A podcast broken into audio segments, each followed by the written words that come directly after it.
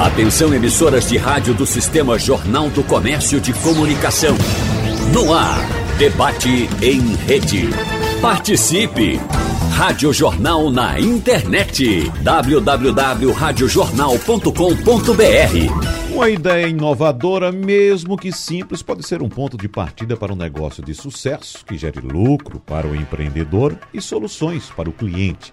Mas entre a inspiração e o resultado, existe um caminho a ser percorrido que envolve planejamento e, sobretudo, conhecimento. Então, no debate de hoje, nós vamos conversar com os nossos convidados sobre pontos importantes para quem quer começar a empreender, as ferramentas mais utilizadas pelos empresários atualmente e orientações para ter êxito diante dos desafios do mundo corporativo, do mundo empresarial. Por isso, agradecemos aqui a presença em nosso debate da professora e coordenadora nacional do Programa de Pós-Graduação do Grupo Ser Educacional em Gestão, Mônica Queiroz. Professora Mônica, seja bem-vinda. Bom dia para a senhora. Bom dia, Wagner. Bom dia a todos os ouvintes. É uma alegria estar hoje aqui para debater, para falar um pouco sobre empreendedorismo no Brasil e aqui na nossa praça, em Pernambuco. Vamos falar um pouco sobre isso. Vamos lá. A gente agradece também a presença do empreendedor, fundador e CEO do Hub Plural, Alfredo Júnior. Alfredo, seja bem-vindo, bom dia. Muito obrigado, bom dia, bom dia a todos. Um prazer enorme estar aqui com vocês para a gente bater um papo aí, conversar sobre vida real, né? Exato. Sobre empreendedorismo na veia. Exatamente. E dessa conversa participa também o jornalista Fernando Castilho, titular da coluna JC Negócios do Jornal do Comércio. Bom dia, Mônica. Bom dia, Alfredo. Bom dia, Wagner. Bom dia, ouvinte. Vamos lá conversar sobre esse desafio que é empreender no Brasil, né? E a gente começa essa conversa exatamente com o empreendedor Alfredo Júnior, que traz a experiência de nove anos do Hub Plural, não é isso? Uma empresa moderna, tem uma, uma unidade no Porto Digital e você já passou por uma fase que eu diria que é bastante importante, que a gente vai abordar muito aqui nesse debate, que é a questão do início. Você já tem Isso. nove anos de atuação. Né? Há estimativas que apontam que grande parte dos empreendedores não consegue ir adiante após dois anos de empreendimento. É, realmente, essa é uma estatística é. muito assustadora, né? Uhum. E a gente costuma dizer que esse é exatamente o vale da morte, né? E olhando para minha trajetória, vamos fazer 10 anos ano que vem, né? Então já é um marco a ser comemorado. E eu posso dizer que a gente está no início ainda, né? Muita uhum. gente olha assim e fala, pô, vai fazer 10 anos, uma empresa já consolidada e tal. Eu falo, não, não estamos longe ainda de estar tá consolidado. Né? Ainda tem muita oportunidade para ser aproveitada, ainda tem muito problema para ser resolvido, ainda tem um crescimento muito grande para ser feito. Né? E quando eu olho para trás, eu percebo que o, o que fez com que a gente conseguisse, enquanto empresa e eu enquanto empreendedor, ultrapassar esses dois anos, esses três anos né, iniciais, que de fato são, são um dos mais desafiadores, é exatamente ter a noção e a clareza de qual era o problema que eu estava resolvendo para o meu cliente. Não é qual era o valor que eu estava gerando para o meu cliente no final do dia. Né? Por que, que ele estava vindo comprar de mim? O que é que eu tinha de diferente dos outros que fazia com que ele escolhesse gastar o dinheiro dele comigo e não com um concorrente meu, por exemplo? Uhum. Então, é, quando eu converso né, com outros empreendedores e pessoas que passaram né, e ficaram, vamos dizer assim, no meio do caminho, né, ficaram nesse, nesse vale da morte, fica muito evidente que um, faltava clareza do problema que eles estavam resolvendo. Né? Muita gente ia na intuição ou seja, ah, eu acho que essa é uma boa ideia, eu acho que isso pode ser um bom negócio. E ficava no achismo, né? Então não buscava as informações corretas, não conversava com o cliente, não pesquisava o mercado e por aí vai. Então é muito sair do que você acha, ou seja, é, é, é testar e validar essas suas hipóteses. Porque o que você acha é o que você acredita, né? Uhum. É uma hipótese que você tem, um conjunto de premissas, né? Que baseado na tua experiência de vida, na tua vivência e por aí vai, você, você monta. Então muita gente fica ali. Esquece de ir para o mercado, esquece de testar isso do mercado, esquece de validar com o cliente para saber se é, se é aquilo mesmo que ele quer.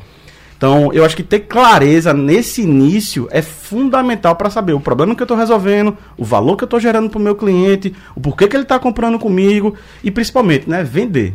Você tocou em dois pontos importantes: o valor gerado ao cliente e também a clareza sobre os problemas que o cliente possui. Né? Mas antes de ir adiante com a professora Mônica Queiroz, eu queria que você falasse um pouco mais sobre o, o Hub Plural. O que é? Que empresa é essa? Que serviço oferece? Quais são as soluções?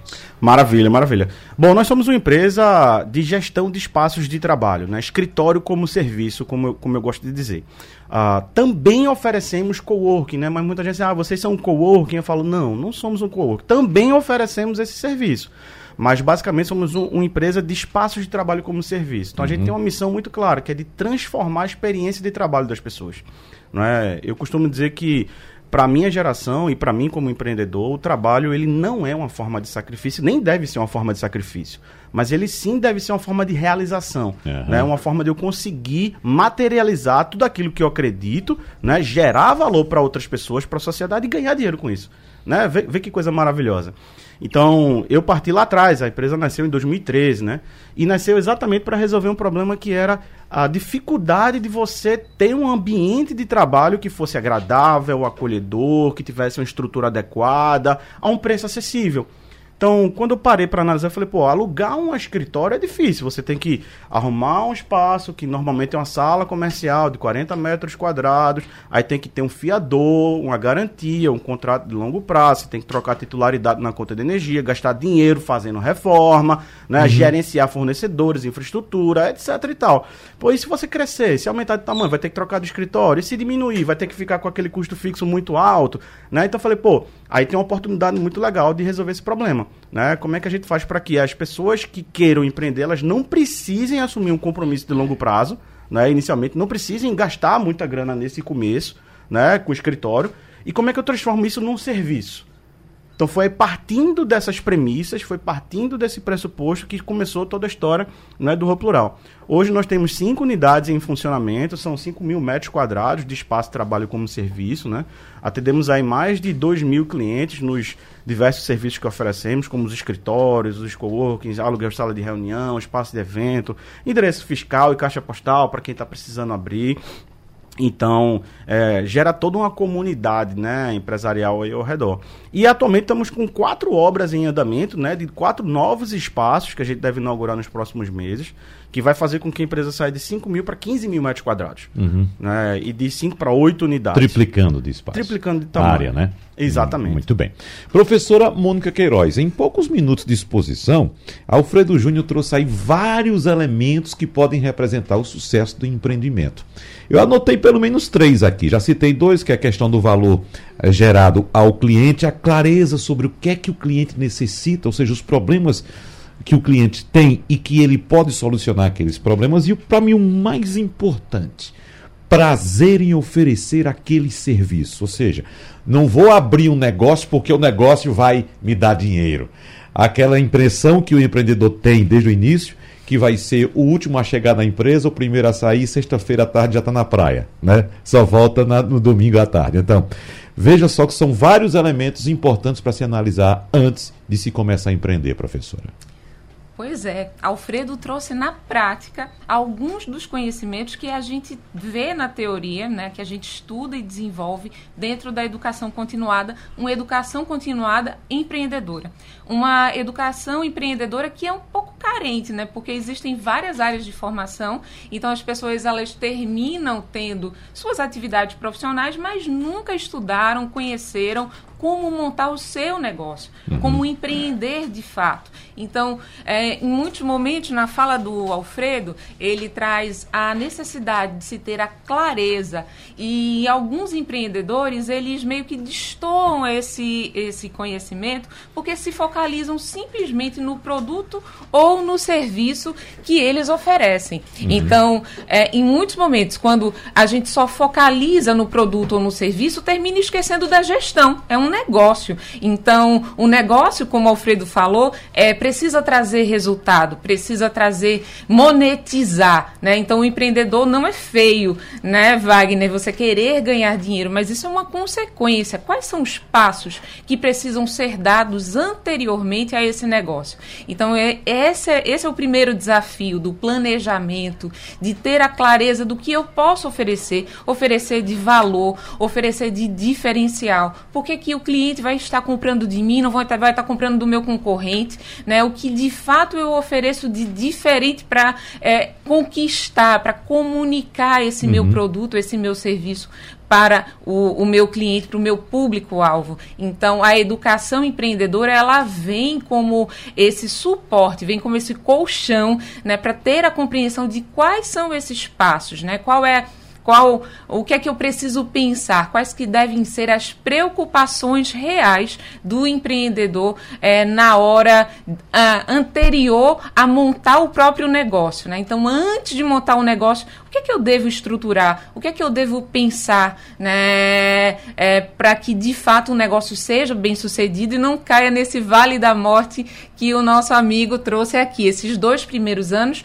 que tem uma taxa de mortalidade extremamente elevada. Então, isso acontece em muitos momentos, justamente porque o empreendedor ele desenvolve até muito bem o seu produto ou o seu serviço, mas é, esquece de um ponto fundamental que é a gestão, que é a precificação, que é a venda. Então não é vender ou oferecer aquilo que o empreendedor tem paixão, mas aquilo que de fato o cliente ele precisa. Uhum. Vou colocar uma coisinha para a senhora a respeito de educação. A gente sabe que o ser humano pode nascer cantor, o ser humano pode nascer jogador de futebol, o ser humano pode nascer artista plástico ou o ser humano pode nascer empreendedor nato, não é? Mas assim, a escola também ensina a cantar, né? Você pode se é, é, aplicar um esporte, não ser um profissional, mas ser um atleta bem, bem aplicado. E eu pergunto à senhora: a escola ensina de fato a empreender? É excelente esse, esse ponto, porque muita gente fala, é, eu sou um empreendedor nato ou uma liderança uhum. nata, né? Isso é muito comum acontecer. Mas um ponto fundamental: não tem nenhum estudo científico que mostre no DNA é, essa, esse cromossomo né, que seja fundamental. Então, tudo a gente consegue aprender e desenvolver. Evidente que existem as questões comportamentais que podem nos auxiliar a desenvolver e é, ter mais é, sucesso, né, ter mais êxito numa determinada atividade. Mas a escola do empreendedorismo, ela capacita, ela deve promover é, atributos, artefatos para ensinar qualquer profissional a desenvolver o seu próprio negócio, né? Sobretudo em um mundo onde hoje a gente percebe que existe um declínio do emprego. Então a gente precisa estar estarmos prontos, preparados para a trabalhabilidade. E o empreendedorismo é um desses pilares super importantes. Ah, você perguntou, a escola prepara? É, a gente percebe que a escola, o ensino fundamental, o médio, de uma maneira geral, ela não dá essa, essa, esse upgrade, ele não traz essas informações, né?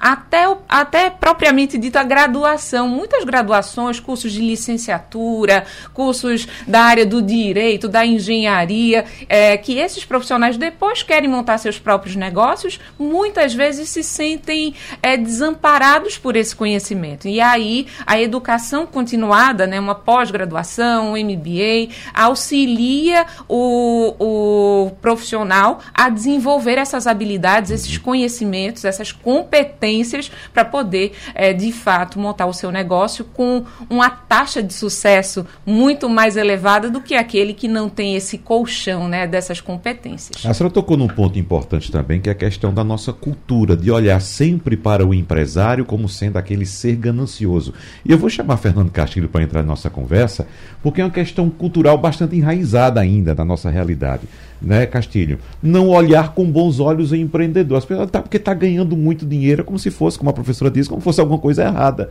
Não, é um pensamento saudável. Agora é uma questão muito cultural local também, né, Castilho?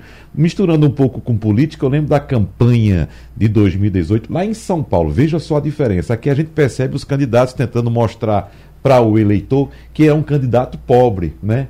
É um pobrezinho que está chegando ali concorrendo a um cargo eletivo. Quanto em outras regiões do Brasil, por exemplo, em São Paulo, como eu citei, eu encontrei no segundo turno um embate Castilho entre os candidatos João é, Dória. João Dória e hoje o que é Márcio candidato França? Márcio França, exatamente em São Paulo. E Márcio França é, é apontando para João Dória como sendo ele sendo um ser que praticou algo errado por ter invadido uma rua em Campos do Jordão. E João Dória fez. Márcio, eu não invadi, eu comprei a rua. É? Aí ele, ah, porque você, Márcio França, você anda de helicóptero para cima e para baixo, viajando helicóptero. Márcio, o helicóptero é meu. Então, naquela região, as pessoas valorizam mais o empreendimento e aquilo passou a ser algo positivo na campanha de João Dória, tanto que ele foi eleito. Talvez se aquilo acontecesse aqui em Pernambuco, o candidato seria derrotado. Mas infelizmente nós temos essa cultura Castilho ainda aqui, né? Pois é. Eu acho que. Eu já andei pesquisando sobre isso. Veja uhum. bem. 500 anos de cana é, produziu esse tipo de coisa. Quando a gente olha é, a nossa história econômica, né, ela começa com a cana-de-açúcar, ela, ela tem o, a, a, a, os engenhos, os engenhos centrais, as usinas, essa coisa. Ela tem uma classe média que depois se formou embaixo da usina, mas é, tem umas condições de trabalho muito ruins de remuneração é, da, da rentabilidade numa usina de açúcar, que essa coisa vem mudando muito pouco, mas vem, isso gerou uma cultura pernambucana. Isso também gerou uma cultura de que pernambucano não fala de lucro, fala de dificuldade. Mas isso é uma coisa bem pernambucana. Agora, também é preciso entender. Pernambucano gosta de contar boas histórias de sucesso. E aí eu queria perguntar duas provocações, não mais de coisa. Primeiro, é, começa a questão da rotatividade, né? E o que é que um, um, um, um modelo de negócio como oferece desse é, oferece ao teu cliente? É, essa sua ideia da sala é uma coisa que você tinha muito no passado, há 10 anos, 20 anos, e surgiram os cowork que talvez seja o precursor do serviço que você forma, porque o Procursor é uma coisa mais democrática, embora seja uma coisa muito é, de ligado à TI, a, a, novas, nova economia, esse tipo de coisa. Primeiro eu queria saber essa questão da, da rentabilidade do teu negócio, mas qual é a rotatividade nele. E eu queria lançar uma provocação para a professora, que é o seguinte, é, as histórias de sucesso da economia brasileira e mundial está em primeiro identificar o produto. E a gente viu agora na, na, na, na pandemia que se saiu bem quem tinha produto. Ou seja, o primeiro cara consegue identificar um negócio, ele é capaz de fazer um produto e vai oferecer. Ele teve uma enorme dificuldade de fazer isso, mas ele tinha um produto.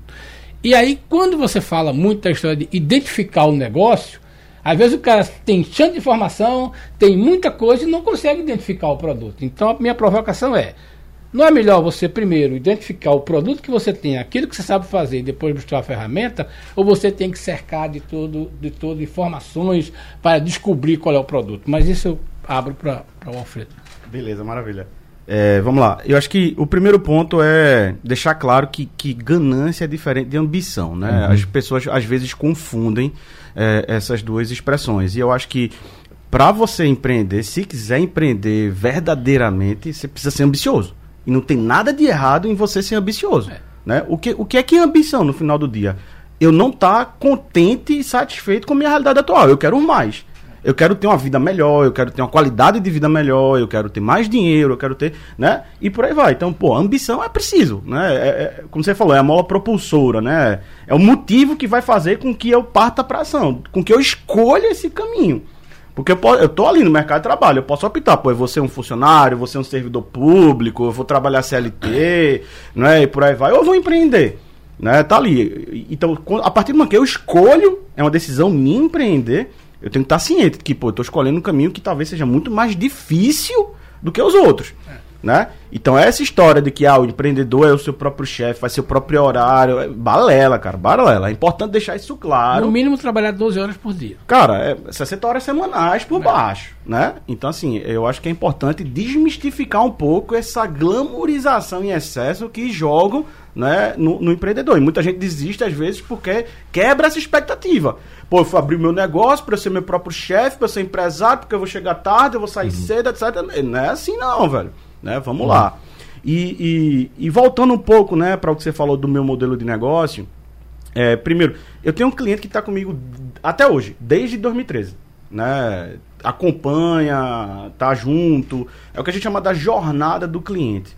Então tem muitos empreendedores, muitos clientes meus atuais, eles começaram comigo com o que a gente chama de um passaporte de horas. O que é, que é isso? Ah, o cara vai lá, comprou 50 horas para usar no meu espaço, que é o que ele precisava naquele momento. É. Ele estava ali, em vez do cara ir numa cafeteria, né, que não é um ambiente adequado, tá na praça de alimentação de um shopping, ou seja lá onde for, o cara foi lá para conhecer outros empreendedores, para conhecer outras pessoas, para trabalhar, para ter um ambiente bacana para trabalhar, e estava no momento de desenvolver um produto ou um serviço, né? Tava ali estudando, vendo as oportunidades, conversando com as pessoas e tal. E aí, a partir desse momento que o cara começa a botar o produto ou serviço dele no mercado, ele vai tendo necessidade de quê? Contratar gente. Né? Então, ele começa a contratar um funcionário esse funcionário precisa de um lugar para trabalhar. Então esse cara aumenta o serviço dele comigo, ou seja, ele contrata um outro serviço meu, né? Agora ele já tem uma mesa ali para a equipe dele. Então à medida que esse cara vai crescendo, eu vou acompanhando a jornada de crescimento dele também. Então o cara começou sozinho, depois tem um funcionário, daqui a pouco o cara tem cinco, daqui a pouco o cara tem dez, o cara já está dentro de um office, que eu chamo um escritório dentro dos meus espaços. Né? Então eu estou acompanhando a jornada dele desde o início. Então o histórico de rotatividade nosso ele é muito baixo. Né? A gente perde cliente por alguns motivos específicos. Por exemplo, ou o cara quebra, né? E realmente aí não deu certo, quebrou, funcionou, não tem, não, não tem mais sentido, não, não atendo mais ele. Ou o cara cresce tão rápido que eu não consigo atender. Ou seja, ele cresceu tanto e tão rápido que eu não tenho mais espaço para acolher ele. E aí esse cara acaba indo para um outro espaço ou qualquer coisa parecida.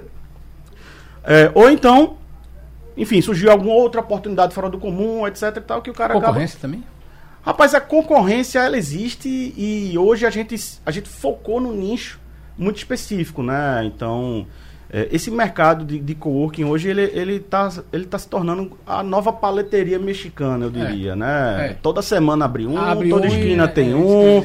Eu, né? eu, eu, acho interessante esse, essa sua participação nesse debate, porque você traz a experiência de empreendedores, ou as experiências de empreendedores, professora Mônica tanto que estão começando, então vou começar pequenininho, vou procurar um co-work. Tanto aquele que era grande teve algum problema, vamos supor a pandemia, não. Eu vou ter que me desfazer dessa estrutura física, vou procurar um lugar mais uh, uh, resumido, mais simples e mais barato. Ou então, eu comecei pequeno, explodi, estou grande, vou procurar um espaço maior. Né, professora? É, uma, é uma excelente oportunidade e pegando aqui o que o Castilho perguntou, me provocou, né, uhum. sobre é, o que é que eu devo me focar, né? Bom, um dos pontos importantes, às vezes é, esse conhecimento do produto ou do serviço ele já existe, né? Porque já existe essa competência ou essa tendência a seguir um determinado nicho. E ter um bom produto ou ter um bom serviço não significa sucesso do negócio e do empreendimento. Então, até para me fazer mais clara na minha fala, é, o que eu gostaria de colocar é que às vezes você tem um excelente produto, mas se você não comunica bem, se você não focaliza, se você não sabe para quem você deve ofertar, você não vai conseguir ter sucesso. E em muitos momentos vai dizer: "Ah, é o meu produto ou o meu serviço que não é bom". Não, é porque você ofereceu ou comunicou para o público-alvo incorreto, que não era de fato destinado, que não ia ser o consumidor né, daquele tipo de produto ou serviço. Então, ah, acho que na, dentro desse, dentro desse portfólio aí de se pensar essas competências, também não adianta você ter somente o conhecimento, é, desenvolver habilidades, se você também não tem a atitude empreendedora. Esse é um outro fator é, fundamental. A gente precisa ter, sim, se munir de conhecimento, de habilidades, mas também de uma atitude empreendedora focada em resultados, né? Porque tudo isso, se não tiver um foco, se não tiver um direcionamento para os resultados que se deseja alcançar, sem sombra de dúvidas, é, vai ser um, um, uma energia né, desperdiçada. Alguns exemplos, alguns, claro. Uh, exemplos de experiências que alguns empreendedores de sucesso têm e outros também que às vezes escorregam em algumas coisas. E por falar em escorregões, professora Mônica Queiroz, a gente sabe que o empreendedor brasileiro, em sua maioria, ele empreende por necessidade e começa um negócio também, às vezes, por intuição. Acha que porque gosta de determinado produto, acha que aquilo vai dar certo. Às vezes tem uma pesquisa de mercado sem nada. E depois que passa aquele período ao qual Alfredo se referiu, né, de dois, três anos, que quebra, é que ele vem aprender com o próprio erro, com o próprio insucesso. Mas existem possibilidades de evitar que esses insucessos ocorram de uma maneira mais, mais digamos, incisiva. Né? Então, quais são os caminhos, professora Mônica, para evitar que esses problemas ocorram antes de começar a empreender? É, um dos pontos que acho que é bem importante a gente colocar aqui nesse debate é que tentativa e erro custa muito caro. Né? Então, com a velocidade que o mundo tem tomado né, a transformação de produtos, de serviços, a forma de a gente comprar, das empresas produzirem. Então, esse aprendizado do, da tentativa e do erro é muito oneroso para qualquer empreendedor, seja ele pequeno, médio ou um grande empreendedor. Então, um dos caminhos para a gente pensar em pular algumas dessas etapas é desenvolver alguns mecanismos de conhecimento, de competências, que são eles. É, saber estruturar um plano de negócios. É, quando Alfredo falou no primeiro bloco sobre entender valor, entender a, a necessidade do cliente, eu vi o painel do Canvas, uhum. que é uma ferramenta ágil que muitos empreendedores eles utilizam é, na hora de constituir o seu negócio, que inclusive passa sobre a validação dessa hipótese é, junto ao mercado. Então, é uma modalidade, então é um instrumento, é uma ferramenta ágil de gestão que a gente consegue fazer essa aplicação junto com o plano de negócios. Como o mundo está muito rápido, essa aceleração é muito rápida, então algumas metodologias ágeis também estão disponíveis. Mas é um ponto que eu sempre digo. Ah, Mônica, na minha formação eu não tive acesso a esse conhecimento. A teoria, durante muito tempo, ficou muito associado a algo que na prática é diferente. Então, se, na te, se a prática for diferente da teoria, tem algum problema com a tua teoria. Né? É, na prática, a gente precisa trazer conhecimentos acadêmicos, mas conhecimentos práticos também. Esse é um dos pontos que, dentro da educação continuada, a gente tem valorizado. Trazer professores né, que, de fato, tenham uma experiência de mercado, que consigam transmitir para além da literatura é, com, com os seus êxitos, com os seus erros, para que possa haver essa construção. Então, eu acho que é, o debate, eu penso que a conversa, a sala de aula, ela nos auxilia dentro dessa proposição de trazer trocas de experiências experiências uhum. dos alunos, mas também dos professores, é que para além de um conhecimento acadêmico, também consiga ter essa prática para verbalizar, fazer essa troca, ter de fato uma sinergia é, com o mercado, com o que o mercado precisa. E quanto nós conseguimos avançar, professora Mônica Queiroz, na mudança dessa cultura de entrar na escola e se preparar para conseguir um emprego? Ou seja, mudança para mudar essa mentalidade. Eu não vou entrar aqui para procurar emprego, eu vou entrar na escola para aprender a empreender. Então, isso são passos que a gente precisa avançar, né? Como eu falei no início, não estamos mais na era do emprego, né? Durante muitos anos se falou sobre empregabilidade e estamos na era da trabalhabilidade. O emprego pode deixar de existir, mas o trabalho não. Uhum. Então, quando a gente fala de empreendedorismo, a gente fala sobre isso, sobre trabalhabilidade. Os avanços estão sendo ainda um pouco é, como eu posso dizer, ainda um pouco lentos, tímidos. mas um pouco tímidos, um pouco uhum. acanhados. No entanto, a gente já enxerga alguns avanços importantes né, da busca de determinados profissionais que, durante o seu processo formativo, não tiveram acesso à, à escola do empreender, de entender, de montar o seu negócio, de planejar, de organizar, de entender o que é público-alvo, de entender com, o que o marketing digital hoje nos traz é, dentro, da, dentro de um negócio para conseguir vender mais, ampliar né, a minha, o meu negócio. Passamos por uma pandemia. Muitos empre empreendimentos deixaram de existir. Outros empreendimentos eles dobraram, triplicaram, justamente porque conseguiram ter a compreensão do quanto que essa transformação, do quanto que essa rapidez ah, no seu planejamento, na sua estrutura de negócio, precisava ser alterado. Então, a gente passou por um momento como esse, o conhecimento fez total diferença.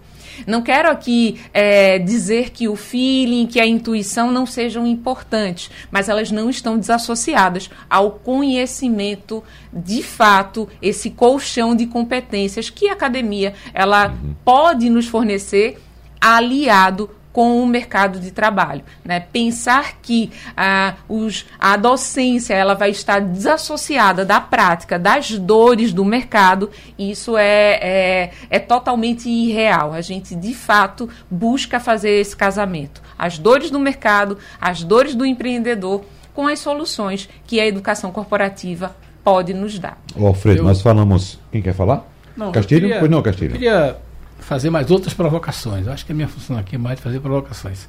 Estava me lembrando agora de um livro, um livrinho aqui, é, muita gente deve talvez não conhecer, mas Bill Gates escreveu um livro, né, quando a Microsoft estava lá pelos anos 10 anos de empresa. A Microsoft é de 75. E ele, a Estrada do Futuro, ele conta um episódio bem interessante. Eu queria contar isso para fazer duas provocações. É, a empresa estava crescendo muito rápido, tinha comprado vários softwares, inclusive o software Word, que é o que a gente conhece hoje. E Bill Gates chegou na reunião de, de, editor, de diretores e disse: Vamos contratar fulano de tal. E os caras olharam assim e disse: Ele quebrou. Disse, Exatamente por isso que a gente está contratado. E esse cara hoje ainda continua na companhia, um dos sócios, tudinho. E Bill Gates, nós, nós crescemos muito rápido, nós tivemos muito sucesso e nós não temos background de experiência de crise. Estou contando isso para perguntar ao professor e para fazer ao Alfredo o seguinte: quebrar é uma coisa normal em algumas culturas. É, na China, quebrar é uma coisa perfeitamente normal, nos Estados Unidos, quebrar. No Brasil é visto como uma coisa de insucesso. Está na hora da gente começar a ensinar nos cursos de empreendedorismo que é preciso tirar lições da hora que você quebra. Né? Quebrar não é o fim do mundo, quebrar faz uma coisa, parte tudinho. E aí é aquela história.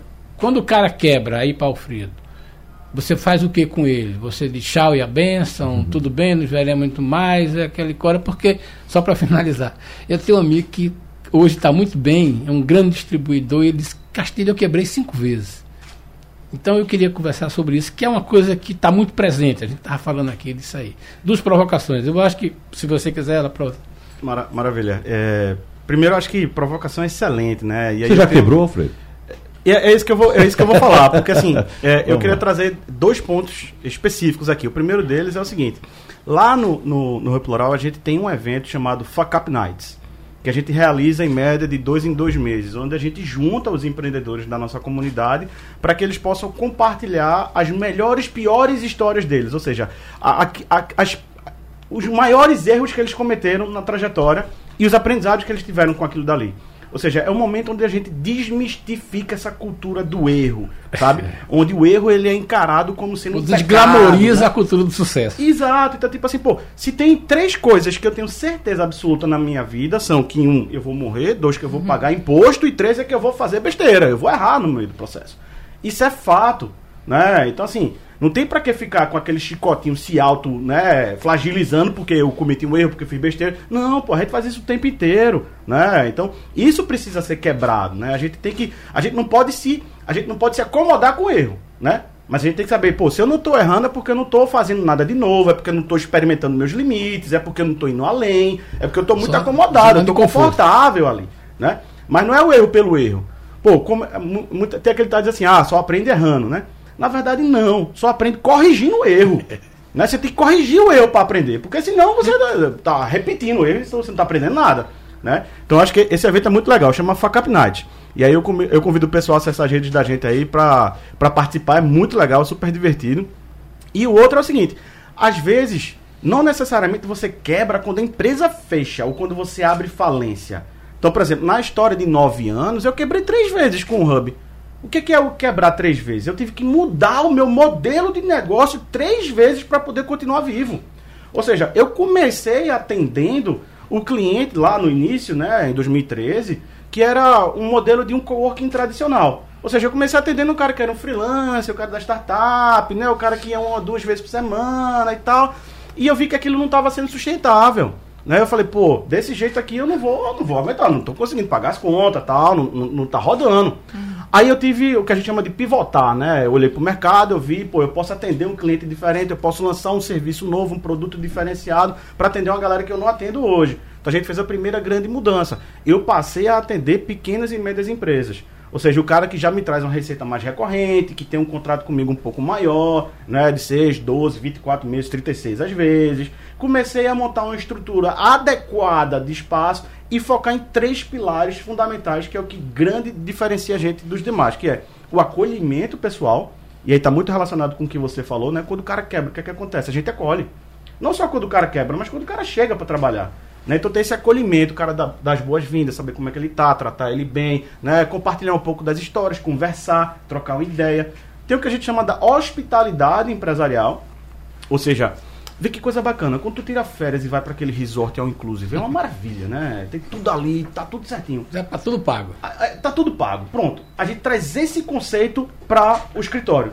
Ou seja, a hospitalidade empresarial. O cara vai me pagar uma mensalidade por mês e tá tudo incluso. O cafezinho dele vai estar quentinho, o espaço vai estar limpo, a manutenção vai estar feita, né? vai ter a galera para conversar, para receber o cliente dele, vai ter tudo, tudo, tudo pronto. Então ele vai ter uma experiência de trabalho completamente diferenciada. Isso faz com que o pessoal queira ir para os nossos espaços. A gente está vendo muito esse debate de empresas de tecnologia, principalmente. Ah, meus funcionários não querem voltar, o pessoal quer ficar em casa, não sei o quê. O que é que eu preciso fazer para a galera voltar? Eu falo, velho, a luta não é essa. Essa é uma luta muito inglória, é. né? Você tem que parar para pensar, é, o que é que eu tenho que fazer para a galera querer vir? É. Né? O que é que eu tenho que, que, que adicionar, o que mudar para que o cara, quando acorde de manhã, ele pense assim, pô, o que é que eu... Se eu não for para lá, meu dia vai ser pior né? Ou seja, eu vou estar perdendo alguma coisa se eu não estiver lá. Porque não é uma questão de sentar, botar na cadeira, trabalhar, esperar dar a hora e depois sair. Não, cara, é toda uma cultura de trabalho, uma cultura de vida diferente. É uma relação vida-trabalho que é diferente. Né? É você querer estar ali, porque eu vou estar conhecendo gente bacana, eu vou estar conhecendo gente nova, eu vou estar ampliando o meu repertório, eu vou estar aprendendo coisa diferente, eu vou estar mais feliz, né? vou ter uma, uma sensação mais agradável de trabalho por aí vai. Então tem essa daí, que é o acolhimento pessoal, a hospitalidade né, empresarial e principalmente a parte do design, né? Que, pô, uma, você tá num lugar bacana, bonito, confortável, isso, isso inspira você, né? Isso faz, isso ajuda na tua produtividade, isso ajuda no teu bem-estar. Então, essa foi a segunda grande mudança. E a terceira grande mudança que fizemos recentemente, até por conta da, da pandemia, né? Que o mundo todo disse que esse mercado ia quebrar, né? Decretaram praticamente a falência do meu negócio em abril de 2020, foi, né? Foi. putz, ferrou, né? É. Mas foi... também decretaram que, que as empresas. É, que, o, que o comércio ia, ia, ia é, deixar de existir. Aí eu falei, nossa senhora. É. E aí a, a terceira grande comércio mudança físico que, que fizemos recentemente foi atender grandes corporações agora, que a gente não atendia antes. Ou seja, hoje estamos atendendo multinacionais, grandes corporações, né, empresas internacionais. Ou seja, houve uma outra mudança do mercado que eu tive que mudar, adaptar o meu modelo de negócio para poder acompanhar, porque senão eu ia ficar para trás. Né? Então, essas mudanças, ou seja, no meu, na minha história, eu, eu tive que mudar três vezes o meu modelo. Ou seja, eu quebrei três vezes uhum. no meio do caminho. Porque se eu não mudasse, eu ia ter que abrir falência. Eu só não esperei ter que abrir falência para poder mudar, para poder fazer alguma coisa. Né? Então, eu, eu concordo muito contigo. A gente precisa desmistificar muito essa questão né? da cultura do erro, da cultura do fracasso. Cara, se eu tô querendo fazer algo novo, eu vou, eu vou errar. Isso vai acontecer, isso faz parte da jornada. Eu não conheço nenhuma história de sucesso que não tenha um monte de desafio no meio do caminho. Né? Simplesmente não existe. Então, eu acho que isso, isso é muito, muito comum, né? Professora Mônica. Não, estava aqui ouvindo a o que o Alfredo falou, que o Castilho levantou a bola. Um dos pontos importantes nessa, nessa cultura de boas práticas né, de gestão é também essa conversa, é também network. Então, é troca. Então, é importante para o empreendedor, é importante para quem está iniciando poder fazer essa troca, poder ter essa relação. Então, dentro da academia, dentro da sala de aula, a, o network ele é fundamental. Hoje, é, com a pandemia, que muita gente também, como é que eu vou fazer para estudar agora? Como é que vão ser esses novos modelos? A gente também transformou o nosso modelo de negócio de aula. Né? Então, o professor, ele hoje ele está dando aula na pós-graduação numa sala nacional. É. Então, isso também é permitiu capilarizar o conhecimento para alguns lugares do país. A gente vive num país continental, né? O Brasil, eu tenho aluno na sala de aula que está duas horas no fuso horário da gente, então acontece. Então a gente consegue dar esse network, consegue experimentar dentro dessa dentro dessa desse ambiente, né, o signo da tecnologia também permite essa troca de que os erros acontecem, como é o mercado em outra, em outra cidade, em outra região. Então, troca, conversa. Então, é, Alfredo falou do evento que ele, que ele propõe, né? A gente tem um que é o gestão em todos os sotaques. Então a gente sempre traz um executivo, uh, um tema é, de atenção para o empreendedor, para o gestor justamente para fazer essas trocas, porque errar só não erra quem não tenta, né? Aprender a andar de bicicleta sem levar uma queda é impossível, né, gente? Na no empreender também, as quedas, elas eles poderão existir. Agora a gente quer ao máximo, ao máximo mitigar que essas quebras, né, leve ao fim e rompa aí com a esperança desse empreendedor. Professora Mônica Queiroz, nós falamos a respeito também de ambição no começo do nosso debate e uh, Alfredo até citou, é bom ter ambição. Claro, quem abre o negócio tem ambição, né? Pode não ter ambição de ser a pessoa mais rica do mundo, mas tem ambição de ter um conforto, ter uma segurança financeira e tal. Eu estou lembrando de uma história aqui, de uma vez que eu fui apresentar para uma pessoa que era tida como o maior transportador de cargas do Brasil. Aí, que maravilha, né? Que, que bom, que interessante. A pessoa disse: Olha, você sabe quantas carretas, quantos caminhões esse homem tem? Disse, não tem nem ideia. Chute. Aí eu disse: 200, 300 caminhões, 300 carretas. Nenhuma. Não tem uma sequer. Que eu estou trazendo essa história? Porque nós ainda temos na nossa cultura a ideia de que a pessoa bem-sucedida, o empresário rico, é aquele que tem uma casa, 10, 20 casas, terreno, a empresa dele ficou numa sede monumental, alguma coisa. E o próprio Alfredo trouxe vários exemplos aqui de empresas que crescem num ambiente reduzido, sem ter essa noção que tínhamos no passado. E se a gente for buscar os homens mais ricos do mundo hoje, Alfredo, a gente sabe, né? É isso. O que é que tem? Quantas cabeças de gado, né? quantas, quantas casas, quantos prédios comerciais? Às vezes nenhum, né? E são as pessoas mais ricas do mundo. Então pergunta a senhora, o que é que a escola ensina hoje para o novo empreendedor dessa nova realidade do mundo, para facilitar a vida dele, professora? Então, é essa ideia patrimonialista de fato vem migrando, vem sendo transmutada né, de uma maneira muito acelerada. E isso também tem muito a ver, Wagner, com a questão das gerações. Então a gente fala sobre os baby boomers, as pessoas mais maduras, é, até a nossa geração hoje dos zoomers, né, que são é, essa geração dos 20 e poucos anos, que ela já tem uma mentalidade diferente e ela empresta isso pra, para os empreendimentos, para o seu estilo de vida e de comportamento.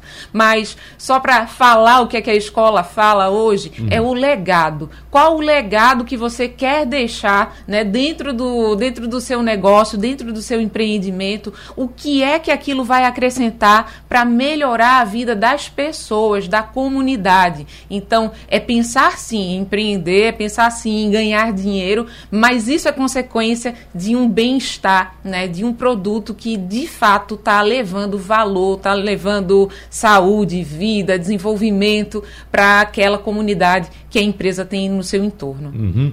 Alfredo, a gente está perto de encerrar. Rapidinho, por favor, dica para quem está começando a empreender agora. Com sua experiência, o que é que você diz? Bem rapidinho, por favor. Cara, a primeira coisa é comece e depois fique bom.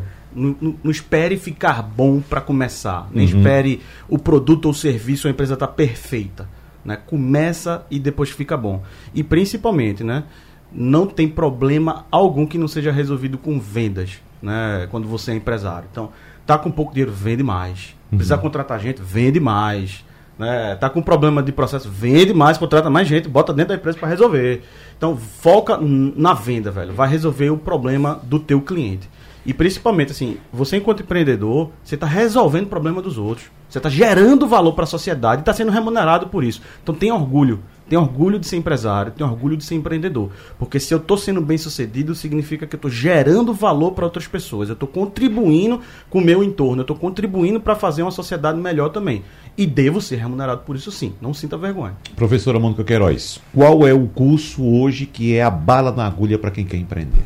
Então, a gente tem alguns MBAs que podem auxiliar né, o empreendedor nesse início. O MBA em gestão empresarial, o MBA em empreendedorismo e gestão de negócios, que é bem focado para esse tema, para essa temática que a gente está desenvolvendo hoje aqui. Quero convidar todos os ouvintes a acessar lá o pós-ead.uninasal.edu.br e dar uma olhada, uma verificada nos cursos que a gente tem para auxiliá-los nesse momento de empreender. Muito bem, muito obrigado então, Fernando Castilho.